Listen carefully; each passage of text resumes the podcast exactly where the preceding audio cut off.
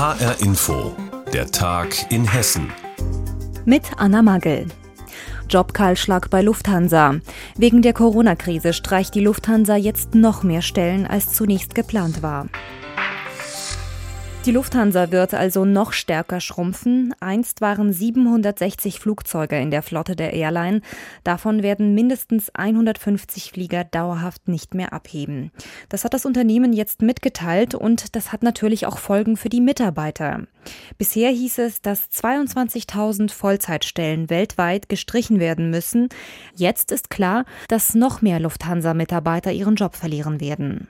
Darüber hat meine Kollegin Simone von der Forst vor der Sendung mit Roman Warschauer aus unserer Wirtschaftsredaktion gesprochen. Dauerhaft 100 Flugzeuge weniger, 22.000 Vollzeitstellen streichen. Die Einschnitte waren ja schon bisher drastisch. Warum reicht denn das nicht? Na, du hast es schon angesprochen, die Urlaubssaison. Die Urlaubssaison, die gab es auch im Luftverkehr. Da sind die Zahlen äh, bei den Passagieren und bei den Flugbewegungen schon wieder angestiegen, vor allem im Juli und im August. Aber danach ist das alles sehr schnell verpufft und mittlerweile sind teilweise die ähm, sind die, die, die Passagierzahlen wieder gesunken, obwohl man ja sowieso auf einem sehr niedrigen Niveau war. Also der Luftverkehr, der kommt nicht so richtig in, in Schwung äh, und deswegen stimmen auch einfach die Prognosen der Lufthansa nicht, die man gewagt hatte, ähm, in so einer schwierigen Zeit, wo man eh nicht wirklich absehen kann, wie es weitergeht. Und jetzt musste man eben sozusagen sich dazu entscheiden und äh, bekennen, dass das Ganze wohl nicht reicht und dass man noch mehr einsparen muss, wenn man nicht diese neun Milliarden Euro, die man man ja quasi vom Bund bekommen hat, auch teilweise in Form von Krediten, wenn man die nicht einfach verbrennen will, muss man noch mal stärker an der Sparschraube drehen. Wie sehen denn die Pläne jetzt aus? Wo wird dann noch mal nachgelegt? Ja, also diese 100 Flugzeuge, das äh, geistert ja schon, wurde ja schon vor Wochen und Monaten genannt, dass man äh, grundsätzlich es so sieht, dass nach der Krise die Flotte um 100 Flugzeuge kleiner sein wird. Und das reicht nicht. Jetzt hat man noch mal draufgelegt. Man geht jetzt eher von 150 Flugzeugen aus, die weniger sein werden. Da werden einige große Maschinen, die werden ausgemustert. Thema A380, auch das war in den letzten Tagen immer wieder mal in der Presse zu lesen, dass die A380 möglicherweise jetzt endgültig ähm, aus der Flotte der Lufthansa verschwinden wird ja, man wird sie äh, sozusagen stilllegen, aber erstmal nur parken und es gibt so ein kleines Hintertür noch für ein paar A380-Maschinen, die möglicherweise reaktiviert werden könnten. Ähm, das ist aber noch nicht ganz klar. Ich habe es schon angesprochen, 22.000 Vollzeitstellen standen schon auf der Kippe. Kann man jetzt sagen, wie viel stärker dieser Stellenabbau noch ausfallen soll?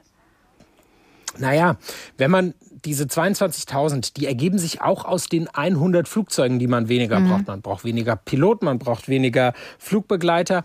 Wenn man jetzt 150 nimmt, wenn man das einfach so rechnen würde, dann würde man auf irgendwie 33.000 Vollzeitstellen kommen. Das wird aber so nicht ganz stimmen, sondern gerade so in der Verwaltung äh, wird die Zahl nicht, nicht äh, im, im gleichen Maß runtergehen.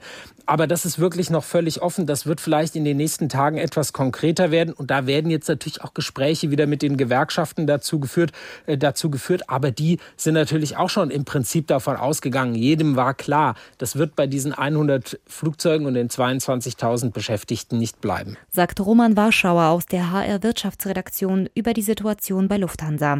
Die Airline hat jetzt angekündigt, dass noch mehr Stellen gestrichen werden müssen, als bisher geplant war. Und nicht nur Lufthansa, viele Unternehmen sind von der Corona-Krise gebeutelt. Um die Wirtschaft zu unterstützen, will das Land Hessen enorme Schulden auf sich nehmen. Genau gesagt 12 Milliarden Euro bis zum Jahr 2023. Dieser riesige Schuldenberg trägt die Bezeichnung Sondervermögen und die schwarz-grüne Landesregierung hält ihn für unerlässlich. Die Opposition dagegen sieht das anders. SPD und FDP haben Juristen beauftragt, um die Rechtsgrundlage zu prüfen. Und das Ergebnis, das dürfte dem Finanzminister gar nicht gefallen.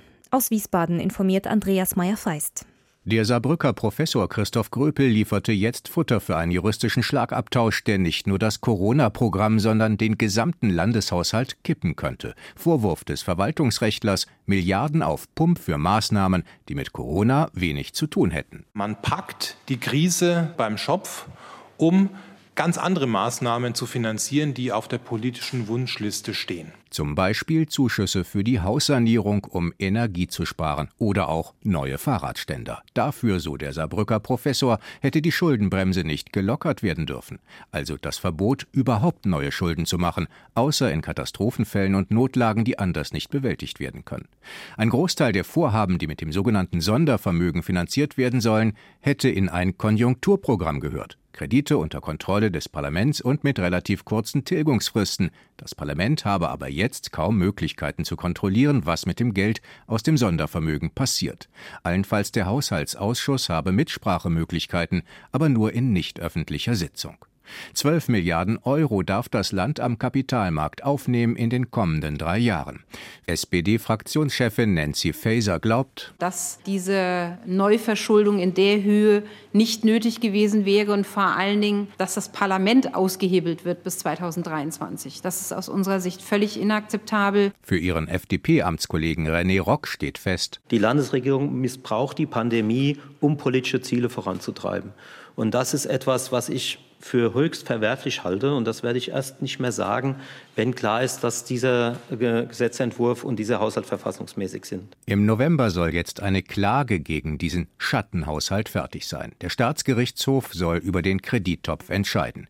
Wichtigste Frage, was sind echte Notfallhilfen und was gehört überhaupt in dieses Programm und was nicht? Für den hessischen Finanzminister Michael Boddenberg, CDU, ist klar, dass jede dieser Maßnahmen Corona-Bedingungen hat oder Bedingtheit hat, äh, sei es, dass wir den Frauen helfen, die gerade erwerbslos werden, weil im Einzelhandel ganz schwierige Zeiten sind, sei es, dass wir dabei helfen, dass Ausbildung stattfindet, sei es, dass wir dabei helfen, dass Lehrerinnen und Lehrer kurzfristig eingestellt werden können, weil andere erkrankt sind oder sich abmelden oder zur Risikogruppe gehören. Hier sehen Juristen den heikelsten Punkt der Klage. Das Risiko zu scheitern ist groß.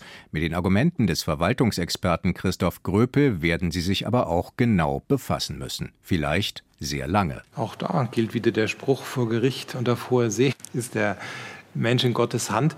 Natürlich gibt es Möglichkeiten, so ein Verfahren auch zu verzögern. Gröpel und seine politischen Auftraggeber hoffen trotzdem auf eine juristische Klärung bis zum nächsten Frühjahr. Die Landesregierung will hohe Schulden auf sich nehmen, um der Wirtschaft durch die Corona-Krise zu helfen. Die Oppositionsparteien halten das aber für verfassungswidrig. SPD und FDP haben schon angekündigt, dagegen zu klagen. Über die Hintergründe informierte uns Andreas Meyer-Feist. Einmal im Jahr schaut die Literaturwelt nach Frankfurt. Starautoren, Prominente, ja sogar Könige zieht es in die Mainmetropole, wenn die Frankfurter Buchmesse eröffnet. Doch in diesem Jahr ist alles anders.